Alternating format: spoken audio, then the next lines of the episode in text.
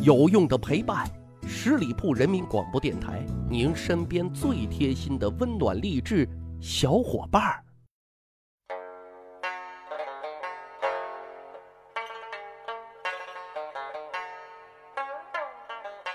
去扒历史，增长见识，密室趣谈，在下大汉。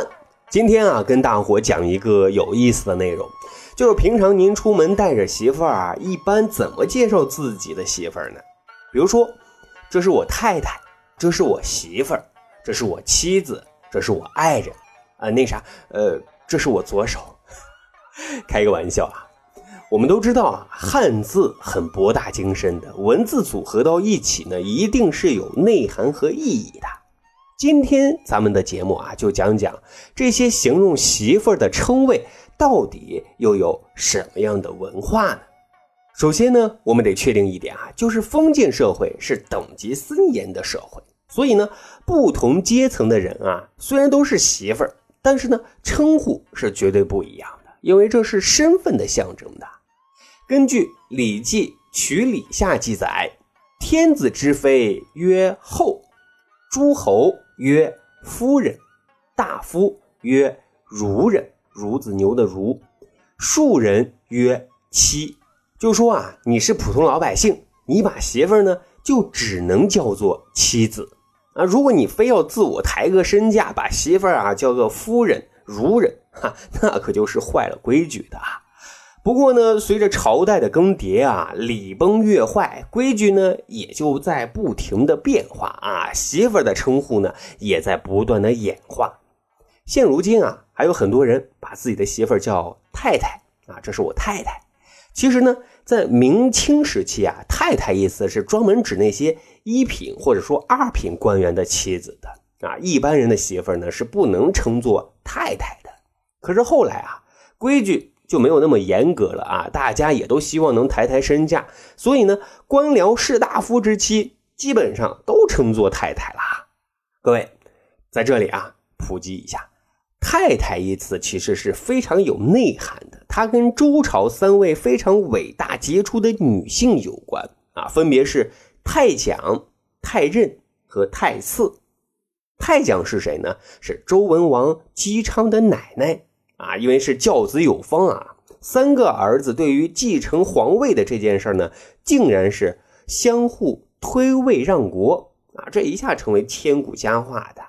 太任呢是周文王姬昌的母亲啊，号称啊我国胎教第一人。她在怀周文王姬昌的时候啊，素有目不视恶色，耳不听淫声，口不出狂言。结果就是什么呢？周文王出生懂事之后啊，就特圣命。太姒呢是周文王姬昌的皇后，史书评价她以道德教化天下，被尊称为文母啊，评价是非常高的。也正因为此啊，有一种说法，正是有了太讲、太任、太姒这三位伟大女性的辅佐，才奠定了周朝七八百年的王室基业呀。所以后世就将“太太”一词作为对已婚女性的一种尊称啊，也隐含表达了贤内助的意思啊。好，接下来就跟大伙再讲讲啊，“老婆”啊这个名词的来历。可能您都不相信啊，最早叫“老公”“老婆”的，竟然是在唐朝。您可以想象一下这样的场景啊，在长安城一户农家，老婆呢做了一碗 biang biang 面啊，喊丈夫来吃。老公，老公，爱心午餐做好了，赶紧点。老公呢是幸福的端起碗啊，大口的吃了起来，还连忙称赞：“嗯，香的很，美的太。”哈，两口子啊莞尔一笑，这多和谐美好的场景啊！关于老公老婆的来历啊，是这个样子的：说是唐朝啊有一个读书人寒窗苦读啊，一直在追求功名。这期间呢，有文化和学识的媳妇啊给予了他莫大的支持和鼓励啊，终于是功夫不负有心人，她老公啊就顺利的考取了功名，进入了仕途。但是呢，读书人苦尽甘来之后啊，那就有点飘啊，觉得自己的媳妇啊年老色衰了，就想再纳新欢。可是读书人啊，还是比较斯文的，也念旧情啊，这话呢也没好意思说出来，但憋在心里啊，实在难受。于是呢，就写了一副上联，内容是“荷败莲残，落叶归根成老藕”，啊，意思就是说啊，荷花莲子残败，淤泥下的藕也都变成了老藕了。啊，都说女人结婚之后啊，是半个福尔摩斯。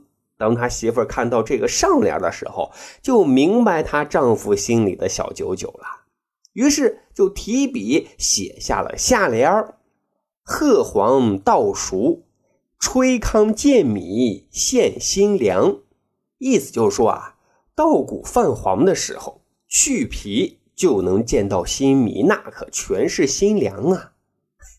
咱盘点一下啊，河道对河莲，新粮。对老藕啊，是不是很工整啊？而且新娘和新娘啊还谐音，你佩服吧？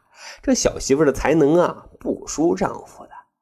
说后来啊，读书人看见媳妇的下联也明白了，好看的皮囊千篇一律，有趣有知识的灵魂那可是万里挑一的，所以呢也就放弃了纳妾的这个念头。啊，妻子也很高兴，看见丈夫啊，还是情意绵绵的，就又挥毫泼墨啊，写下了“老公十分公道”。哎，丈夫看见之后啊，也续了下联老婆一片婆心”。啊，从此 就有了“老公”和“老婆”这两个词了。民间呢，也就有了夫妻间互称“老公”和“老婆”的习俗，很有趣的一段传闻啊。另外呢，中国人。都是很含蓄的啊，比较谦虚谨慎，所以很长一段时间，很多中国人呢喜欢用内人啊来形容媳妇。这个由来呢其实很简单，就是因为古代男主外女主内，所以呢就用内人来形容自己的媳妇啊。最早用内人来形容媳妇的，就是记录在《礼记·谭公下》的记载啊，说的是鲁国大夫文伯去世了。朋友诸臣未有出涕者，而内人皆行哭失声。意思就是说啊，朋友和同事都还没有痛哭流涕，他的内人啊，就全都放声大哭了起来。这里的内人指的就是他的妻妾。但是在唐朝啊，内人他所指的意思就有所变化了啊，他专指什么呢？烟花女子。根据史料《教坊记》的记载。妓女入宜春院，谓之内人。这个时候，他可就是一个专属名词了啊。但是呢，到了后来的清朝，这个风口啊又变了，这个专属名词也就取消了啊。仍然有很多人用内人来称呼自己的媳妇儿，而且呢，还有很多的诗词流传为证的。其实啊，小时候记忆最深的啊，关于夫妻的称呼，应该是娘子、官人。没错啊，来自回忆杀《新白娘子传奇》啊。但其实，在南宋以前啊，官人是对朝廷任命的正式官员的称呼啊，老百姓是没有资格去叫的啊。但到了南宋，因为官员泛滥了啊，这个官人和娘子呢，才慢慢开始贬值的啊，或者说开始平民化的。包括我们现在常说的新郎官、新娘子啊，其实就是从这里啊演变出来的。